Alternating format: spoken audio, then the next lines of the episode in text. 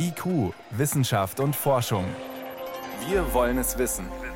Ein Podcast von Bayern 2.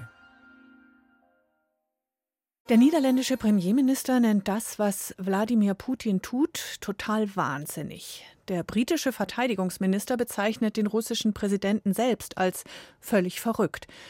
Auf jeden Fall wirkt besorgniserregend und ja, undenkbar eigentlich, was vergangene Nacht passiert ist. Da wurde das Gelände von Europas größtem Atomkraftwerk beschossen.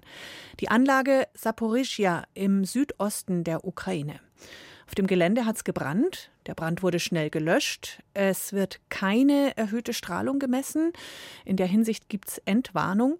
Mein Kollege David Globig kennt die Details. David, nur noch mal zur Sicherheit. Die Reaktoren selbst wurden nicht getroffen. Nein, es ist ein Nebengebäude getroffen worden, ein Ausbildungsgebäude.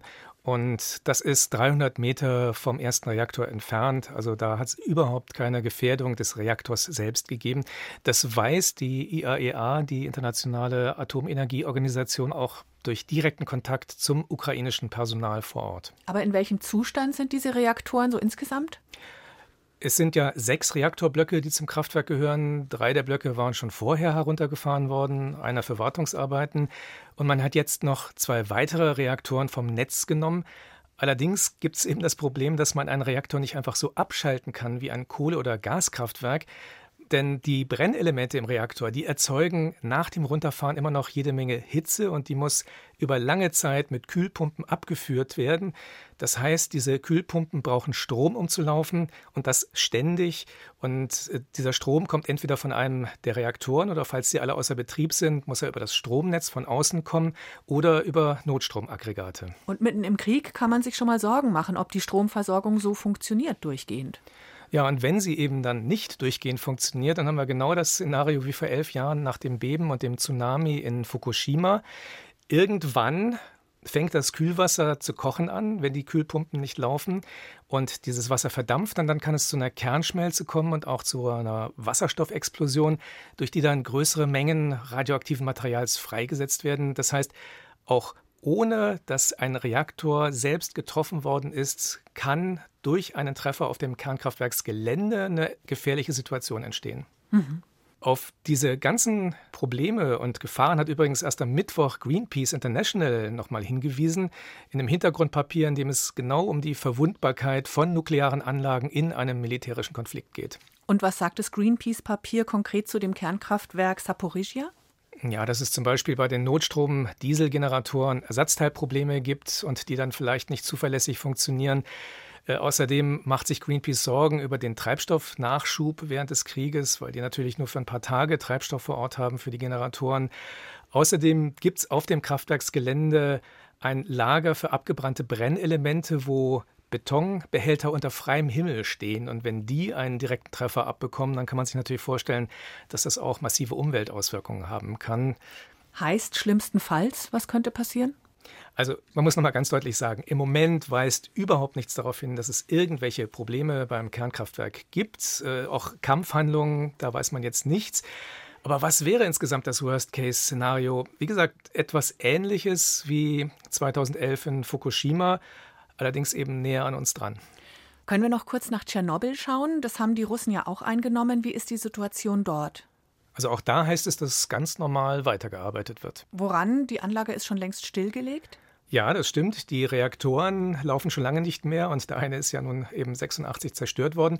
Aber es gibt Lager für radioaktive Abfälle, es gibt Anlagen, um diese Abfälle zu verarbeiten, damit sie sicher eingelagert werden können. Und es gibt die riesige Schutzhülle über dem Katastrophenreaktor, um die man sich auch kümmern muss, das New Safe Confinement. Unter dieser Schutzhülle soll ja die Reaktorruine in den nächsten Jahrzehnten letztlich Stück für Stück abgerissen werden. Wie sieht denn diese Hülle konkret aus? Das ist eine riesige Stahlkonstruktion, ein Gewölbe, gut 160 Meter lang, fast 260 Meter breit und mehr als 100 Meter hoch. Das Ganze erinnert so ein bisschen an einen überdimensionalen Flugzeughangar. Im Herbst 2016 ist dieses Stahlgewölbe über den zerstörten Reaktorblock drüber geschoben worden. Danach hat es dann aber noch mal gut zweieinhalb Jahre gedauert, bis diese neue Schutzhülle offiziell in Betrieb genommen wurde. Warum denn so lang?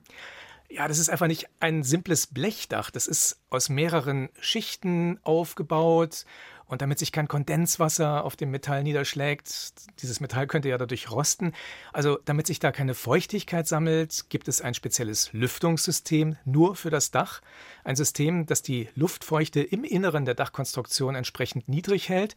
Außerdem wird in dem gesamten Gewölbe ein permanenter Unterdruck erzeugt, damit keine radioaktiven Partikel nach außen dringen, wenn drinnen gearbeitet wird. Also eigentlich müsste man sagen, es ist eine Maschine, keine Hülle. Richtig, und diese Maschine, damit die läuft, müssen einfach Menschen vor Ort sein. Das heißt, man kann auch dieses New Safe Confinement nicht einfach mal eine Weile lang sich selbst überlassen. Also auch während im Land der Krieg tobt, muss jemand dort ausharren. Und auch hier die Frage, was könnte schlimmstenfalls passieren, wenn das New Safe Confinement getroffen wird? Das lässt sich schwer vorhersagen. Das Stahlgewölbe ist zwar sehr stabil konstruiert, es soll schließlich 100 Jahre halten und es soll sogar Erdbeben und Tornados überstehen, aber direkte Raketen- oder Bombentreffer, dafür ist es eben nicht ausgelegt. Aber selbst wenn es zusammenbrechen würde, würde sich das wohl nur vor Ort und in der näheren Umgebung bemerkbar machen.